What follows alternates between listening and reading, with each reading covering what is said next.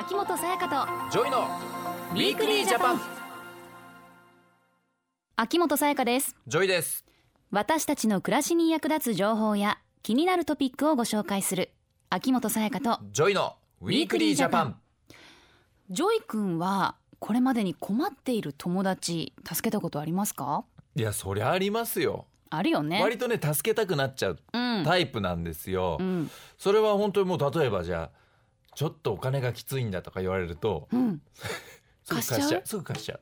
優しすぎる。本当？うん それ貸したことによって自分が辛くなるっていうね。自分の生活が優しすぎて。でもなんか JOY君は確かに手を差し伸べてくれそうだもんいやねそうなんですよ、まあ後輩のさ芸人の子とかもうお金なくて洋服とか全然買えないんですよって言ってたらあじゃあ俺のあげるよって言って、うん。芸人の子家に呼んでいろいろあげたりとかね、うん。そういう。うん。なんか自分も大変な時期とかがあったし、うん。いろんな大変なことあるから、うん。まあねそういう状況の友達とかには手を差し伸べたいなっていうのはすごく思うけどな、うん。うん。まあ友達がね困っていれば助けてあげたいって思うのは自然なことですよね。助けますか？秋元さんどうですか？できる範囲でかな。あそう。うん。女子で言うとさその恋愛の？仲介に入るみたいなとかあるじゃん。仲介？ちょっと揉め揉めてる カップルのうん。間に入ってあげるみたいな。あそういうのはない。あないうん。なんか多そうなんだよね女子ってそういうのが。まあ大体そういう話してますからねなんか恋愛の話とか。まあ話を聞いてあげることはしてあげるあでもそれでもねだいぶ救われてるんじゃないかな友達は。うん。うまあそういうことで今日のテーマは、ん、うん、理解を深めよう ODA アルファベット3文字の ODA、ODA オ ODA 小田まあそのまま読むとオーダーですけ踊るど大捜査線関係の話ですか？違うんですか？全然違います JOY君。何？わかんないもん。ODA って何？これは Official Development Assistance の略、なんかもう難しいね、うん。そうそう言われても分かんないもん。 Development Assistance。で政府開発援助というかいあそういうことなんだね。なんだそうですが、はいはいはい。政府がやっているプロジェクト、はいはいはいはい。政府がやってってで開発援助でしょ、うん。だから何を開発援助してるのって話じゃん。何なんだろう？開発援助っていうとなんかさ宇宙、宇宙とかさなんなんなんて言うんだろ宇宙ビジネスとかに対して宙開発ってこと？とかさ。そういうのにお金を出してくれるってこと？国内の話なのか国外への話なのかそこ含め分かんないよね。うん。うん。ちょっとこれいろいろ聞きたいですね。そうですね、はい。ではこの後スペシャリストに詳しくお話を伺っていきます。秋元才加と JOYの Weekly Japan。さてここからは外務省国際協力局政策課長の今福隆夫さんにお話を伺っていきます。よろしくお願いします。よろしくお願いします。早速ですが今福さん ODA とはどういったことなのか教えてください。はい、えー世界には貧困などで十分な食べ物や飲み物が得られない、教育や医療を満足に受けられない人がいる国や地域がたくさんあります。はいえー世界196の国や地域のうち、その数は146にも上ります。えこうした国や地域を公的な資金を使って支援することを政府開発援助、英語で言うと Official Development Assistance の頭文字を取って ODA と言います。いやちょっと今福さんの発音が良すぎてまずびっくりしました もう一回言ってもらっていいですか？なんか恥ずかしいですね。うん Offici al Development Assistance。かっこいい。かっこいい。 De velopment Assistance 言えてるちゃんと。言えてます。大丈夫かな？大丈夫です。うん。でも公的な資金っていうのはどういったものなんでしょうか？はい、えーこれはですね皆さんに納めていただいている税金です、はい。うん。えー情けは人のためならずという言葉がありますけれど、うん。これはあの人に対してですね情けをかけておけば巡り巡って自分に良い報いが返ってくる。そういう意味です、うん。で日本はこの ODA によって開発途上国の発展や気候変動対策のような国際社会全体で取り組まなければならない課題の解決に協力してきました。そのことで、えー各国との友好関係が強まり国際社会における地位も向上しました。うん。でまた日本の ODA を受けることで開発途上国は経済が発展して日本にとっても貿易や投資のビジネスパートナーとなることができてお互いはいいわゆるウィンウィンの関係ですねうん。になれます。で実は日本も戦後に海外から ODA の協力を受けたおかげであの東海道新幹線や首都圏の高速道路あと富山の黒部ダムとかですね作ることができました、へえそうか。だから日本もこういう経験がささやかあったわけだよね,、うん。ね。だからこういうことをする大切さっていうのはさ、うん。すごく知ってるわけだし、ん。ね、他の国を助けて援助しいくようっていう。うん。ね、その国がねこう経済が良くなっていけば、うん。確かにビジネスパートナーとしてうん、やっていけるしね。ね巡ってくるっていう、うん。日本も受けてたんだね。ですね。うん。はい、日本はあの ODA の助けを借りて戦後の復興を果たしました。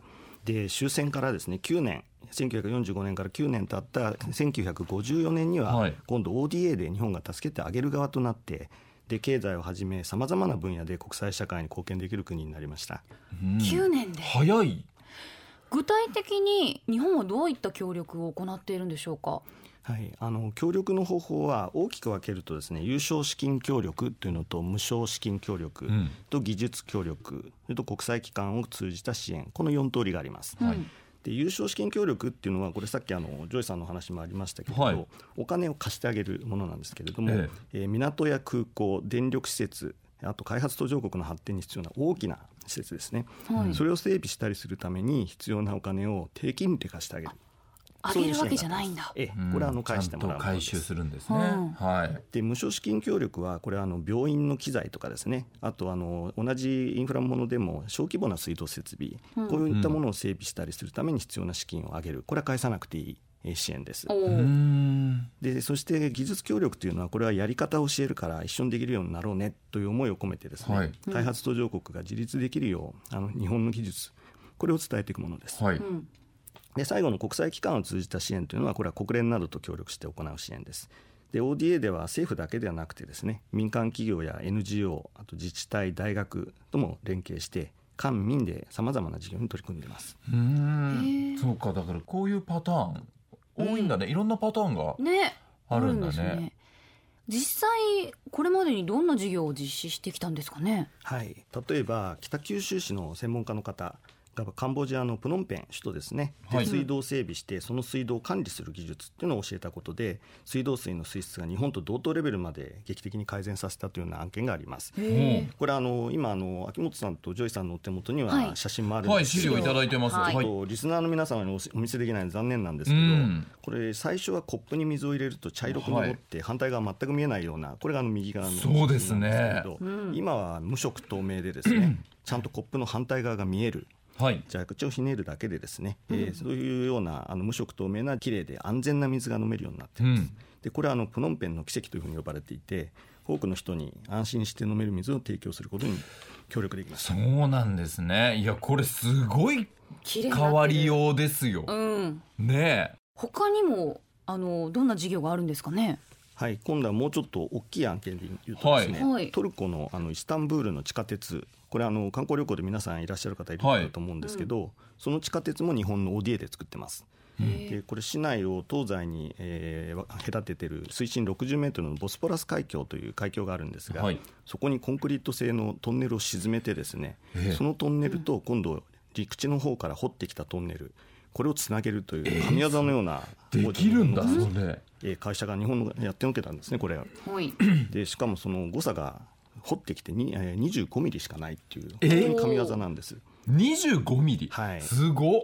でしかもこのトンネルはその技術的にすごいだけじゃなくて、はい。はい。150年前にですねトルコの王様がそういうトンネルが欲しいと。っていう夢見た。そういうトンネルなんですね。へえ。でそれを日本が ODA で作ってくれた。ということで、トルコの人のハートをわしづかみにしたと。そういう案件です。150年前の王様の夢だって。すごくない？確かになんかこういうのを日本が作ってくれたとか他の国が作ってくれたっていうのがあるとやっぱり関係もよくななりそうだね。あ俺たちの夢叶えてくれたぜってことですもんね岩久さん、うんこれね。まさにもうそういうことであのこういうの作ってくれてありがとうっていうのがトルコの記念切手にもなっている。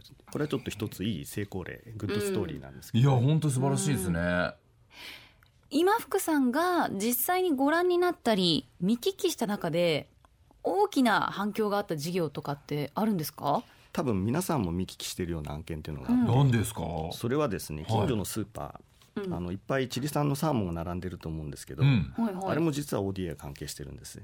え？あの今チリ産のサーモンいっぱいあるんですけど50年前にはチリにはサーモンって一匹もいなかったんです。そんなバカな。一匹もですか？一匹もいなかった。ゼロ匹。ゼロ匹。え？ーえ？えそれをどどうヘルプするんですかこれって？ゼロ匹だったのをそのはい。1970年代にですね、そのチリで産業を起こさないといけないって、ではい。何がいいかっていうんで日本の水産の専門家はチリに行ってもらって、でまあ、ここの川だったらサーモンの養殖ができるんじゃないかっていうので挑戦し始めたのが最初なんです。で最初はやっぱり卵が孵化しなかったりとか、はい。稚魚が一匹も戻ってこなかったりっていう、うん。そういうまあ困難連続だったんですけれども、うん。86年に初めて7匹白鮭が戻ってきてえで今やチリのサーモン輸出量っていうのはこれは世界第2位になってます。えー。えうわで日本のその輸入サーモンこれ約はい6割チリ産なんですね、はいえー。日本はその ODA でチリの産業育成にすごく大きく貢献したんですけど、うん。その結果あの我々日本人もですね安くて美味しいサーモンをたくさん食べることができるようになった、え今サーモンの輸出量世界第2位、はい。ゼロ匹からゼロ匹から第2位ます。で。すごい。ごくない？なんかこれになんかちょっと貢献してると思うと嬉しいですねね全然なんか自分何もしてないんだけど、知らなかったじゃん。だってこううんチリ産のサーモンさじゃあスーパーで見てもさうん。こういう経緯でっていうの知らないじゃん。も知らなかった。ともとチリがすごごくね、うん、サーモンいいサーモン作るのが得意とかさ、うんいっぱいいるのかなと思ってたけど思ってた。そうじゃないんだよね。へー。え開発途上国などにうん。開発協力したことが回り回って本当に自分たちの生活にもつながってねね。来てるんですね。う。ん。いやそうなんです、ん。であもう本当いろんなあらゆることは世界と今つながってます、はい。はい、でビジネスの面から考えてもですね ODA によって開発途上国が発展すれば市場も拡大してきますし、日本のビジネスチャンスも広がります、うん。だから ODA っていうのはあの開発途上国のためにだけやってるのではなくて、い。それと同時に日本のためにもなってるっていうことなんですね。うんでまた ODA の協力を受けた国とか地域の人々これはあの日本に好意を抱いてくれるようになります、はい。日本の技術すごいとかですね日本のれ、あの夢を叶えてくれたっていうようなこととかつまり ODA は人と人とのより良い関係づくりこれに役立ってるんです。そうですね。人と人とのいやこれが一番大事だよね本当、うんでまたあの日本だけじゃなくてですねはい。ODA を、あの実施している国やってる国っていうのは他にもあります。アメリカとかイギリスとかドイツとかフランスとか、はい。はいで支援を受けた国や地域がどんどん増えていけば最終的には世界全体の平和安定につながっていくと思います。はい。だこれこそ ODA が目指しているところなんですね。うんで特に今国際社会ニュース見てますと紛争とかテロはい。あとあの難民とか貧困とかですね気候変動うん。自然災害感染症と、まあ、いろんな地球規模の課題というのはうん。あります。多いですね、えーはい。でこうした課題それぞれ関連し合ってるわけですね。うん。だそういったことを考えると ODA をやってる国、はい。で受け取ってる支援を受けてる側の国、えーこれともにですね世界中で協力し合って取り組んでいかないといけないのかなと。で皆さん海外旅行行く時もですね旅先の国とか地域が平和で安全な方が安心に行けますよね。で平和で安定した国際社会を作るってことっていうのがこれが日本の国民の生活を守り、えー繁栄を実現することにもつながるんです。あーそっかそっか。いや確かにそうだね。まあでも ODA についてはまだよく知らないという方も多いと思うんですね。まあね初めて聞いたって人もたくさんいると思うよ、はい、うん、ODA をさらに多くの方に知っていただくために何か工夫されていることとかってあったりします？はい、えー ODA をですねやっぱり今後も一生懸命積極的にやっていこうと思ったら国民の皆さんのご理解とご支援これがとても重要だと思ってます、そうですね。だそのためですね皆さんに ODA についてもっと知っていただくために今年外務省では ODA 広報としてアニメのですねうん。秘密結社鷹の爪団というのを起用させていただきましてはでその主人公である吉田君が ODA マンに変身して、えー、オダマンではなくてですね ODA マンに変身して 鷹の爪団の池 ODA マンというショートアニメでさまざまな ODA の事業を紹介しています、はい。ぜひ ODA 鷹の爪で検索して動画をご覧になってください。あもう鷹の爪団が出てくるって聞くだけでうん。確かに見たくなるし面白いんだろうなってうん。思うね。今ちょっとこのパンフレットをね俺とさやか、はい。あのいただいて見てますけど、でももうちょっとおも面白く、うね。うん、で表紙には「小田って読んだやつ前に出ろ」って。まさにオープニングの俺のことですよ いいですね。これぜひ皆さんに動画見てほしいですね。ねぜひぜひご覧ください、はい。では今福さん最後にメッセージお願いします、はい、えー今日のキーワードは ODA は人のためならずです、えー ODA は開発途上国のためになるのはもちろんですが日本の皆さんの平和と繁栄の実現にも役立つものです。ぜひ皆さんも ODA に興味を持っていただけると嬉しいです。ゲストは外務省の今福隆夫さんでした。ありがとうございましたありがとうございました。 Weekly Japan。これからの時期はインフルエンザが流行しやすくなります。インフルエンザの感染拡大を防ぐため一人一人が予防する。かかった際にはうつさないようにしましょう。予防に最も有効なのは流行前にワクチンを接種しておくことです。その他こまめに手を洗う。十分に休息をとる。人混みへの外出を避けるなど心がけましょう。インフルエンザは咳などの飛沫を介して感染します。うつさないために咳などの症状が出始めたら安静にしマスクをする。人に向け咳をしないなど咳エチケットを守りましょう。詳しくは厚生労働省インフルエンザで検索してください。政府からのお知らせでした。 Weekly Japan。東京 FM をキーステーションに全国38局ネットでお送りしてきました。秋元才加と JOY の Weekly Japan。今週は理解を深めよう ODA についてお話をしてきました。はい。いやーなんか本当にうん。いろんな私たちの生活にもすごく身近なねうんところにもつながっているんつながってるしこう、うん。まあ、最終的には本当世界全体の平和っていうことをうん。おっしゃってましたけど、これ確かにそうなっていくんじゃないかなっていう感じはするよね、ねえでも巡り巡って私たちに帰ってきてるんです帰っねてきてるしだってチリのサーモンの件なんかさ、うん。知らなかったじゃん。こう日本が教えたんだよだって。全くゼロ引き全然知らなかだったんだからチリいっぱいにはサーモン。いっぱいいるんだろうなって思ってた。ね。え、うん。俺たちがスーパーでね見てるチリのサーモン。へえすごいね。だからこう与えたものが返ってきたというかね、これって本当に素敵なことじゃん。うん。いいスパイラルになったらいいですね。そうだね。でううん。ん。だからじゃああとはじゃあ俺たちが何かできるのかっていう話だよね、そうだよね。まあ、国に任せちゃってる部分はあるじゃん、うん。自分たちでできることってどんなだろうねあの青年海外協力隊とかに参加興味ある方参加するとか。うんはい。募金？募金ね。まあそういう開発、うん、えー協力してる NGO とか、まあ、これ多分はいはい調べたらすぐ出てくるから、うん。そういうところに募金するのは確かにいいことだよね。うん、うん。なんか私たちもできることちょっと考えていきたいですね。やりましょう。はい。あと俺あれ見たいわ。あの鷹の爪団の動画。あそうですよ。ね。うん、ODA についてもっと詳しく知りたい方はぜひ、秘密結社鷹の爪団の動画鷹の爪団の池 ODA マンご覧ください、はい。ODA 鷹の爪で検索するとすぐに見つけることができます、簡単。はい。そして来週はフリマサービスのトラブルについてです、もうフリマね。今いろんなアプリとかあるもんね。うん、たくさんありますトがラブルも多いのかな？どうなんだろうね。あの最近トラブルやっぱり多いそうなんですね。あ商品送られてこないとか。か振りねお金振り込んだのにとかなんかね。そういうことなのかとかな、偽物が送られてきたとかなのかな。いやありそう。確かに。直接商品を見るわけじゃないから、そうだね。いろんな怖さはあるだろうね、はい、うん。トラブルに遭わないために知っておきたいことなどスペシャリストに伺います、はい。ぜひ聞いてください。お相手は秋元才加と JOY でした。また来週秋元才加と JOY のウィークリージャパン。